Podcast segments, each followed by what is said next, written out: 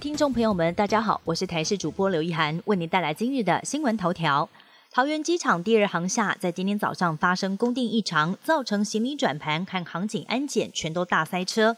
有旅客甚至已经登机了，但行李却还卡在柜台。还有要飞到札幌的旅客，担心行李到不了会冷死在当地。对此，陶吉表示，在报到柜台等待输送的行李，已经在早上十点多完成安检托运，并且清空了。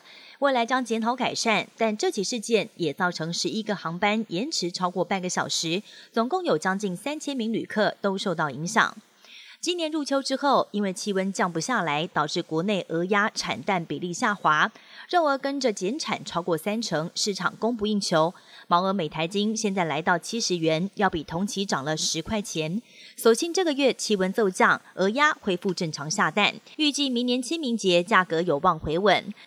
东北角知名景点象鼻岩已经断裂一个星期了。瑞芳区公所在今天重新开放风景区，而另外一头不少民众担心野柳女王头可能会成为下一个断头的景点。今天即便寒流来袭，大家仍然是顶着寒风排队拍照。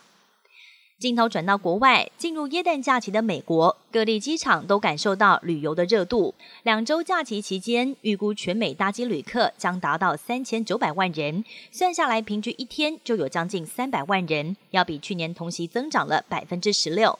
光是洛杉矶国际机场的假期期间，预期乘客人数就有超过四百万人。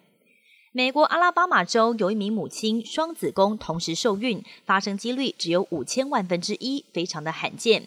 她在十九号进入产房，分两天平安生下了两名女儿，母女均安。两名小女儿赶在耶诞假期前报道，一家七口也将一块热闹度过假期。耶诞节快到了，日本跟泰国都有很多庆祝活动。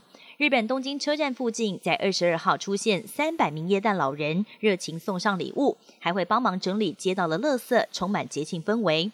在立木县的滑雪场也推出优惠活动，只要穿上耶诞服装，就可以免费获得缆车票。另外，炎热的泰国则是让大象穿上耶诞老人装，发送礼物给小朋友。